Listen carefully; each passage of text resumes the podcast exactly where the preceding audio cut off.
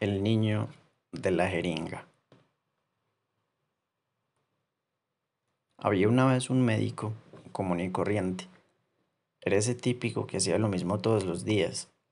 Su sueldo era normal, no la gran cosa. Su vida se tornaba algo monótona. Le gustaba mucho una caja donde guardaba sus jeringas preferidas.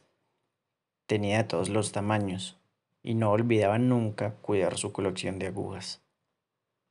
Desde hace 10 años tuvo dos hijos, pero él, por tiempos de pandemia, no los podía visitar constantemente, ya que éste era separado de su esposa. Sentía dolor, pues su soledad se sentía como un gran vacío en su pecho. Su soledad lo llevó a un tipo extraño de locura. Cuando recibía niños, pensaba que eran sus hijos, y cuando se los llevaban de nuevo, el vacío lo atormentaba. Un día de descanso estaba terminando de hacer registros de algunos pacientes recientes y de repente llegó un correo de una tal Demetria Beltrán. Le parecía extraño, ya que éste le llegó a su correo personal, el cual nunca compartía. Este tenía de asunto. Necesito que me ayude, doctor. Casi siempre marcaba como spam correos desconocidos, pues su correo solo lo utilizaba para cosas personales y no de trabajo. No pudo con su curiosidad, pues abrió el tan inesperado correo. Mi nieto no come, está pálido, no habla. Sus padres murieron en un accidente hace cinco meses. Cuando lo llamo siempre viene y se sienta en la silla que hay al lado de la lavadora, pero ahí se queda por horas, sin decir nada y mirando al suelo. Parece medio muerto. Le pido su ayuda, señor Uffington visítenos lo antes posible. 858 Leffler Port, que parecía ser la dirección. Esa noche domingo se quedó pensativo. Afortunadamente los lunes solo trabajaba en un turno de dos horas en el hospital, de 7 a 9. Justo después de ese turno, salió en su auto a visitar a la señora Demetria. Puso la dirección en su celular y lo dirigió a una casa cerca de la frontera de la ciudad. Tocó el timbre y esperó. No escuchaba a nadie en casa, pero le pareció que debía esperar más, ya que no quería perder su viaje. Después de cinco minutos le abrió una anciana, parecía muy delgada y arrugada, supuso que era Demetria. Ella le dijo que pasara y que se dirigiera a la cocina donde según ella estaba el niño. La señora se quedó afuera y le dijo que se llevara el niño para examinarlo. Él lo cogió de la mano, sin mirarlo muy detenidamente, y lo llevó hasta la puerta. La señora parecía estar aterrorizada. Le dijo que no quería ver a su nieto así, y dio un leve empujón al médico con el niño, de manera que ella pudiera cerrar la puerta. Y así fue como pasó. Quedó él, con el niño afuera de la casa. Muy confundido, creyó entender el mensaje y efectivamente subió al niño en los asientos de atrás de su auto. En el camino a casa, el médico quiso mover su espejo retrovisor del auto para observar al niño. Fue como lo dijo Demetria. Estaba pálido, con la mirada al suelo, totalmente inexpresivo. Durante el viaje, este le causó escalofríos al médico. Llegando a casa, la tarde se hizo nublada y fría, parecía estar oscuro. Parqueó el auto y volteó a ver al niño. Este estaba dormido, le pareció normal, ya que el viaje había sido largo. Decidió cargar al niño hasta una habitación donde recibía pacientes. Allí había nada más que una camilla de hospital y una sábana. Y con eso dejó durmiendo al niño. El médico también estaba cansado, pues había conducido bastante. De esa manera optó por poner un despertador dentro de dos horas y que él también pudiera dormir. A eso de las seis y media despertó e inmediatamente decidió ir a la habitación de pacientes. Allí estaba el niño, sentado en la camilla, mirando hacia abajo. Este parecía como si no hubiera dormido, pues sus ojeras lo demostraban. El médico decidió examinarlo. Trajo su caja de jeringas y agujas para aplicarle un sedante y así poderlo examinar con facilidad. Trajo una silla y sin decir nada abrió su caja. Justo en ese momento, el niño volteó a mirarlo fijamente, con esa misma cara inexpresiva. De repente, el niño empuja al médico de su silla. Lo hizo llegar a la otra esquina de la habitación. Parecía tener una fuerza impresionante.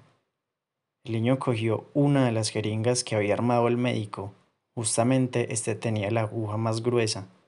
Corrió y se lanzó encima de él, con intenciones de apuñalar su cuello. El médico a duras penas pudo reaccionar y recibió dos puñaladas, una por sus amígdalas y la otra cerca de su clavícula derecha. El médico, muy asustado y adolorido, forcejeaba con el niño con el fin de que no le hiciera más daño. Lo peor de todo es que éste seguía con esa cara inexpresiva y aterradora. En medio del forcejeo, el médico logró coger al niño del cuello. Terminó desnucándolo con sus propias manos. El niño cayó muerto encima de su pecho. El doctor aterrorizado echó el cuerpo del niño a un lado y se levantó con su corazón a mil. Corrió afuera de la habitación y cerró la puerta. Este no sabía qué hacer y se quedó el resto de la tarde y la noche sentado al lado de la puerta cerrada donde yacía aquel niño. El doctor adolorido por el daño en su cuello fue al hospital al día siguiente, sin verificar el estado del cuerpo del niño. Durante toda la mañana se dedicó a curarse a sí mismo y verificar que no fuera demasiado grave lo que este niño le había hecho. Pasaron las horas y el médico inseguro se puso vendas y un cuello ortopédico. Sin decirle nada a nadie, se dirigió a su casa.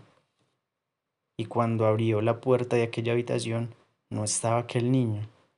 Todos los objetos quedaron en el mismo lugar tras el forcejeo, excepto la jeringa. Se rumorea que este niño pasa por los hospitales, aterrorizando a los pacientes con su cabeza dislocada y torcida, con su cara inexpresiva y una jeringa con una aguja torcida en su mano. El niño de la jeringa. Había una vez un médico común y corriente. Era ese típico que hacía lo mismo todos los días. Su sueldo era normal, no la gran cosa. Su vida se tornaba algo monótona. Le gustaba mucho una caja donde guardaba sus jeringas preferidas. Tenía de todos los tamaños y no olvidaba nunca cuidar su colección de agujas. Desde hace 10 años tuvo dos hijos, pero él, por tiempos de pandemia, no los podía visitar constantemente, ya que éste era separado de su esposa. Sentía dolor, pues su soledad se sentía como un gran vacío en su pecho. Su soledad lo llevó a un tipo extraño de locura. Cuando recibía niños, pensaba que eran sus hijos, y cuando se los llevaban de nuevo, el vacío lo atormentaba. Un día de descanso estaba terminando de hacer registros de algunos pacientes recientes y de repente llegó un correo de una tal Demetria Beltrán. Le parecía extraño, ya que éste le llegó a su correo personal, el cual nunca compartía. Este tenía de asunto. Necesito que me ayude, doctor. Casi siempre marcaba como spam correos desconocidos, pues su correo solo lo utilizaba para cosas personales y no de trabajo. No pudo con su curiosidad, pues abrió el tan inesperado correo. Mi nieto no come, está pálido, no habla. Sus padres murieron en un accidente hace cinco meses. Cuando lo llamo siempre viene y se sienta en la silla que hay al lado de la lavadora, pero ahí se queda por horas, sin decir nada y mirando al suelo. Parece medio muerto. Le pido su ayuda, señor Uffington. Visítenos lo antes posible. 858 Leffler Port, que parecía ser la dirección. Esa noche de domingo se quedó pensativo. Afortunadamente los lunes solo trabajaba en un turno de dos horas en el hospital, de 7 a 9. Justo después de ese turno, salió en su auto a visitar a la señora Demetria. Puso la dirección en su celular y lo dirigió a una casa cerca de la frontera de la ciudad. Tocó el timbre y esperó. No escuchaba a nadie en casa, pero le pareció que debía esperar más, ya que no quería perder su viaje. Después de cinco minutos, le abrió una anciana. Parecía muy delgada y arrugada. Supuso que era Demetria. Ella le dijo que pasara y que se dirigiera a la cocina, donde según ella estaba el niño. La señora se quedó afuera y le dijo que se llevara el niño para examinarlo. Él lo cogió de la mano, sin mirarlo muy detenidamente, y lo llevó hasta la puerta. La señora parecía estar aterrorizada, le dijo que no quería ver a su nieto así y dio un leve empujón al médico con el niño de manera que ella pudiera cerrar la puerta. Y así fue como pasó.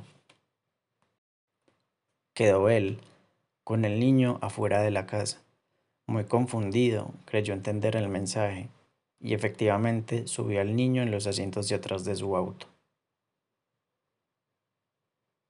En el camino a casa, el médico quiso mover su espejo retrovisor del auto para observar al niño. Fue como lo dijo Demetria. Estaba pálido, con la mirada al suelo, totalmente inexpresivo. Durante el viaje, este le causó escalofríos al médico. Llegando a casa, la tarde se hizo nublada y fría, parecía estar oscuro. Parqueó el auto y volteó a ver al niño. Este estaba dormido, le pareció normal, ya que el viaje había sido largo decidió cargar al niño hasta una habitación donde recibía pacientes. Allí había nada más que una camilla de hospital y una sábana, y con eso dejó durmiendo al niño. El médico también estaba cansado, pues había conducido bastante. De esa manera optó por poner un despertador dentro de dos horas y que él también pudiera dormir. A eso de las seis y media despertó e inmediatamente decidió ir a la habitación de pacientes. Allí estaba el niño, sentado en la camilla, mirando hacia abajo. Este parecía como si no hubiera dormido, pues sus ojeras lo demostraban. El médico decidió examinarlo. Trajo su caja de jeringas y agujas para aplicarle un sedante y así poderlo examinar con facilidad. Trajo una silla y sin decir nada abrió su caja Justo en ese momento, el niño volteó a mirarlo fijamente, con esa misma cara inexpresiva. De repente, el niño empuja al médico de su silla. Lo hizo llegar a la otra esquina de la habitación. Parecía tener una fuerza impresionante. El niño cogió una de las jeringas que había armado el médico. Justamente este tenía la aguja más gruesa. Corrió y se lanzó encima de él, con intenciones de apuñalar su cuello. El médico a duras penas pudo reaccionar y recibió dos puñaladas, una por sus amígdalas y la otra cerca de su clavícula derecha. El médico, muy asustado y adolorido, forcejeaba con el niño con el fin de que no le hiciera más daño. Lo peor de todo es que éste seguía con esa cara inexpresiva y aterradora. En medio del forcejeo, el médico logró coger al niño del cuello. Terminó desnucándolo con sus propias manos. El niño cayó muerto encima de su pecho. El doctor aterrorizado echó el cuerpo del niño a un lado y se levantó con su corazón a mil. Corrió fuera de la habitación y cerró la puerta. Este no sabía qué hacer y se quedó el resto de la tarde y la noche sentado al lado de la puerta cerrada donde yacía aquel niño. El doctor adolorido por el daño en su cuello fue al hospital al día siguiente, sin verificar el estado del cuerpo del niño. Durante toda la mañana se dedicó a curarse a sí mismo y verificar que no fuera demasiado grave lo que este niño le había hecho. Pasaron las horas y el médico inseguro se puso vendas y un cuello ortopédico. Sin decirle nada a nadie, se dirigió a su casa y cuando abrió la puerta de aquella habitación no estaba aquel niño, Todos los objetos quedaron en el mismo lugar tras el forcejeo, excepto la jeringa. Rumorea que este niño pasa por los hospitales, aterrorizando a los pacientes con su cabeza dislocada y torcida, con su cara inexpresiva y una jeringa con una aguja torcida en su mano.